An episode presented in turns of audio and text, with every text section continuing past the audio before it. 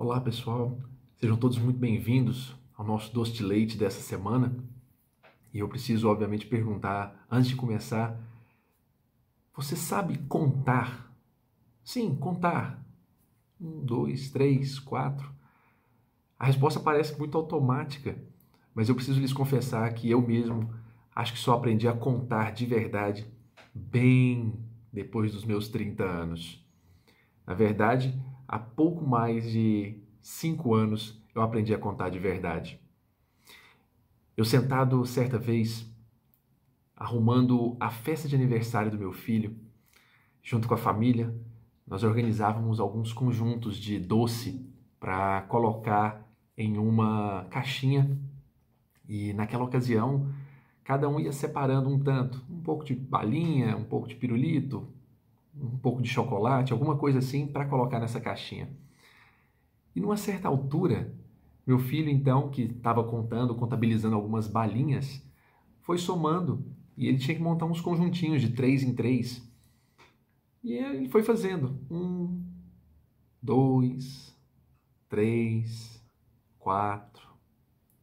E como a linha de produção estava um tanto acelerada, já estava adiantada, eu sugeri a ele, eu falei assim, não filho, já junta aqui ó, de três em três e coloca lá direto na caixinha. E ele, não papai, eu estou contando. Um, dois, três. E eu mais que rapidamente, em razão do momento, da gente estar tá ali preparando tudo muito rapidinho, falei, não, vamos fazer o seguinte, você coloca na caixinha. E eu mesmo comecei a fazer os conjuntos, bem rápido. 3, 6, 9, 3, 6, 9, 3, 6, 9. E entreguei para ele para ele poder então só colocar na caixinha, para ir mais rápido, para ir no melhor tempo.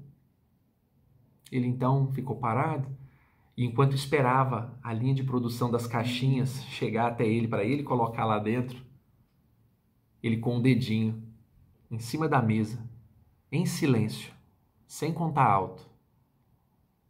Um, dois, três, quatro. Só para ele. Era só o que ele queria: brincar de contar. E eu, naquele agito, até pelo bem, não era por repreendê-lo, mas era para tentar fazer tudo rápido, organizado, mais ligeiro. Criei um método mais fácil. Mas não era o que ele queria naquela hora. Não era a proposta, inclusive, daquele momento. Mas o bom professor, na verdade, não ensina simplesmente dizendo como que faz. Algumas semanas mais tarde, ele mesmo, estávamos prontos para tomar banho, na hora do banho, e aí estávamos apenas esperando uh, ah, para poder usar o banheiro, quando ele então virou e falou assim: Ah, vamos deitar um pouco. Foi assim: Deitar não, senhor. Ele e a pequenininha, minha filha também nessa hora estavam juntos. A gente vai tomar banho. Ah, só um pouquinho. Então deitamos na cama, eu falei assim, então eu vou contar até 10 para a gente poder ir tomar banho. E aí ele então deitou e comecei a contar. Um, dois, três, quatro. Hum, na chegada do décimo número, ele mesmo virou e falou assim: Ah, conta até 20. E começou a rir. É óbvio, ele não queria ir para o banho rápido ia ficar enrolando naquela hora. Mas eu contei até mais um pouco, fomos até 20. E a pequenininha então abraçou um pouco mais apertado e disse: Ah, conta até 40. E ficou mais agarradinha. E ele também. E acabamos rindo um pouco porque eles iam pedindo: Ah, conta até 50, conta até 80. E fomos ficando ali e numa certa altura da contagem, eu já não estava mais com pressa para tomar banho. A uma altura da contagem, eu estava contando cada minuto, cada segundo. E até minha esposa entrou no quarto na hora e riu um pouco daquela situação da gente ali contando e perguntando o que a gente estava fazendo. Eu falei assim: a gente está só contando o tempo para ir tomar banho. Foram segundos muito especiais porque não teve pressa, não teve a intenção de querer acelerar um processo. Quantas vezes nós vamos ensinar alguma coisa a alguém e passamos por cima, atropelamos o tempo da pessoa de aprendizado. Em tempos de acessos eletrônicos cada vez mais difíceis em alguns casos, quantas vezes nós não temos paciência para ensinar os nossos pais, não temos paciência para ensinar os nossos cônjuges como fazer certas coisas. Assim como também eles às vezes não têm paciência para nos ensinar, querem rápido, fazer rápido, porque já têm expertise no assunto, e nós não.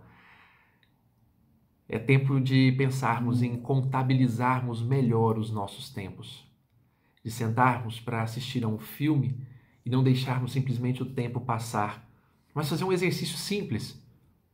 Olhe para a pessoa que está com você assistindo o filme, por alguns instantes só, e comece a contar o tempo com ela, que seja afagar-lhe os cabelos. Na hora de brincar com os filhos, não só brincar, não deixar o tempo passar mas passar com o tempo. Tornar consciente, ou pelo menos vivo, cada minuto, cada instante. Os pragmáticos talvez entendam que isso é uma grande bobeira, o que não se deva dar tanta atenção a isso, tem muita coisa para se fazer. Mas me parece que isso é o tempo do que se fazer. Isso é o que é necessário fazer. Sentir um pouco mais, cada segundo, cada pessoa, um pouco mais de detalhe não apenas esperar passar. Eu me lembro de uma frase muito bonita de um poeta norte-americano, Walt Whitman, Walt, eu não me recordo o nome dele por completo agora, mas ele dizia de forma muito bonita que o relógio marca as horas. O que marca a eternidade? O que marca a eternidade são essas horas, são esses instantes em que nós fazemos questão de contar. E talvez daí a expressão conta comigo para mostrar aí muito mais do que simplesmente um processo contábil, mas uma sensação de confiança, de presença, de querer estar junto, de poder estar junto. Então, eu não poderia encerrar esse momento doce de leite dessa semana fazendo-lhes, na verdade, um convite para que possam, obviamente, contar uns com os outros. Possamos chamar as pessoas para contar coisas pequenas, experiências, contar estrelas, contar sonhos, conversar um tanto mais. E a hora que não tiver conversa, que o silêncio se fizer presente, mais importante do que isso, contar o tempo. Fazer com que ele seja cada vez mais consciente e claro na vida de todos. Um forte abraço que possamos assim trabalhar e exercitar ainda mais o amor, porque é só assim que a gente reconhece as pessoas que, que a gente ama, elas estão conosco e a gente vai percebê-las e não apenas deixá-las passar com o tempo. Um grande abraço, até a próxima semana.